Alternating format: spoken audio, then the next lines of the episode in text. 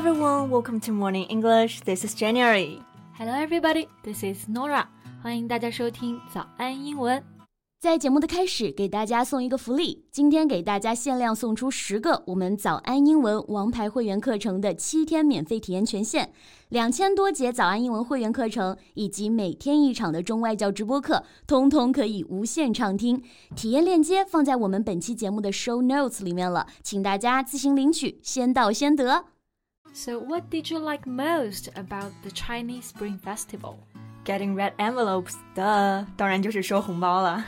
But I mean, who doesn't? Anything else? Probably the Spring Festival Gala. Actually, I kind of have mixed feelings about it now. Spring Festival Gala 就是春晚了。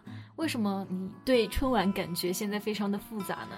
Well, when I was little, I was really looking forward to it. In fact, everyone in my family enjoyed it a lot.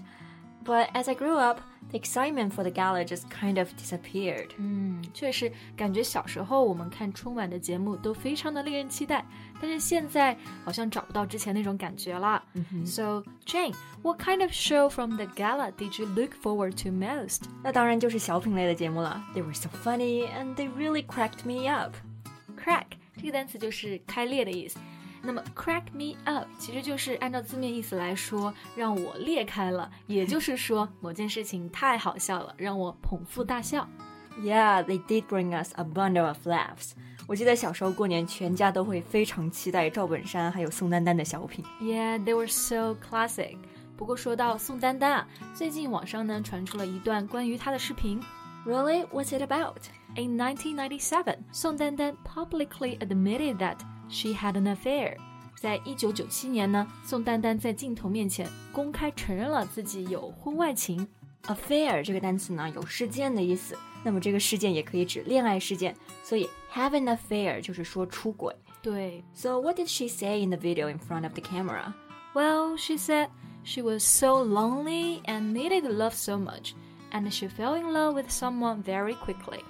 I see. So how did the public react to it? Well, netizens did not treat her like other cheating stars.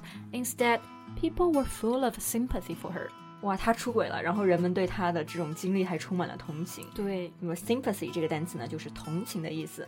我感觉真的，一般的公众啊，都是对这种出轨的明星还是非常非常严格的呀。不过这是为什么呢？Well, let's find out in today's podcast. So, Norah, why did people sympathize with her after she cheated on her husband? Well, her husband was very indifferent to her and the family. 她的丈夫对她以及家庭都是不管不问的状态。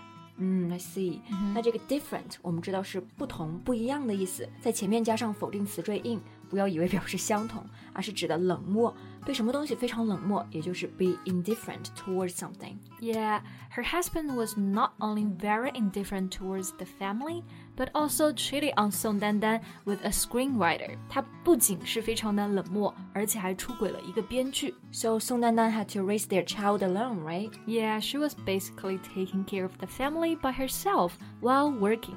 She was mentally and physically exhausted. Mentally 我们知道是心理上的，physically 也就是身体上的 ，mentally and physically exhausted 就是说身心俱疲。 Right, and if I remember clearly, by then her skit debut in the Spring Festival Gala has brought her immediate success, but her husband was just a little known director.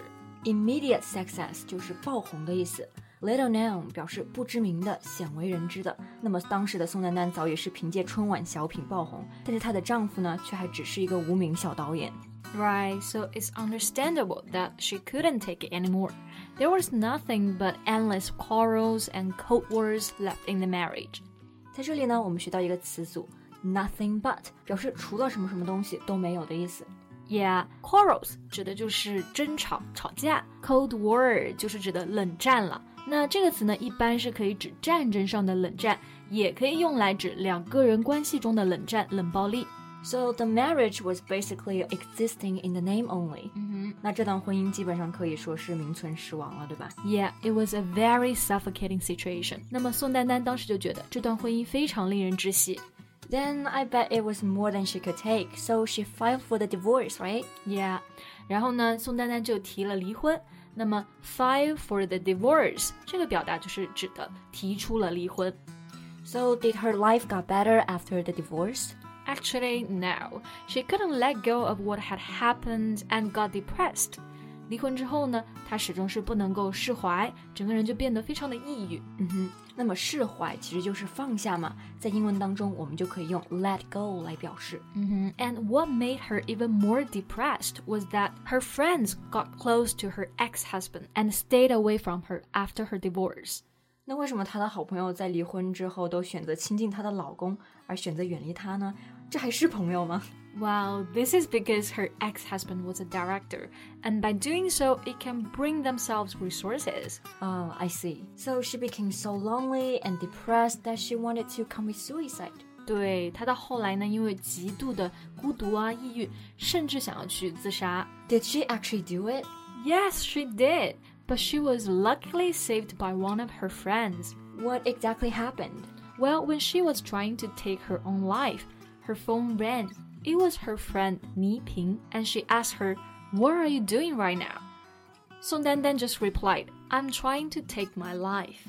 Then how did Ni Ping reply to her? Well, she tried everything to distract her attention and convince her to hold on to life. 最后呢，还是说服了他，让他有勇气活下去。Yeah, I think this is what a true friend should do. Exactly. And Song Dandan has publicly stated many times that Ni Ping was her savior. Savior 就是救助者、救命恩人的意思。It means a lifesaver. 对，不过可惜的是呢，之后他们两个人联系也越来越少了，甚至多年都互不理睬。Why did they end up like this? Mm, well, because Ni Ping is a very straightforward person and sometimes her jokes hurt Song's feelings deeply. 因为倪萍其实是一个非常心直口快的人，有时候她开的一些玩笑就会伤到宋丹丹。哎，所以说好朋友有的时候分道扬镳，其实并不是因为有一些什么很深大的仇恨，而是因为一些小事耿耿于怀。Yeah, but recently they mend fences with each other. Mend 就是修补的意思，fence 表示围栏，那么 mend fences 就是表示修补受损的关系。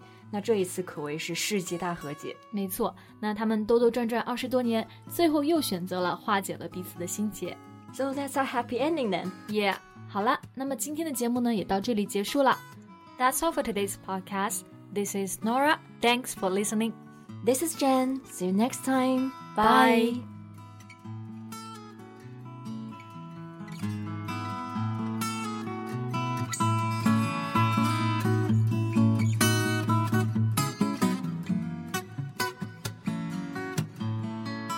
今天的节目就到这里了。如果节目还听得不过瘾的话，也欢迎加入我们的早安英文会员。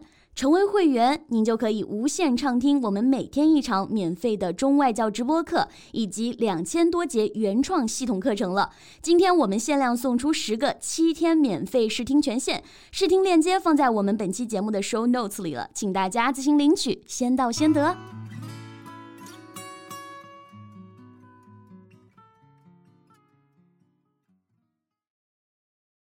This podcast is from Morning English. 学口语就来早安英文。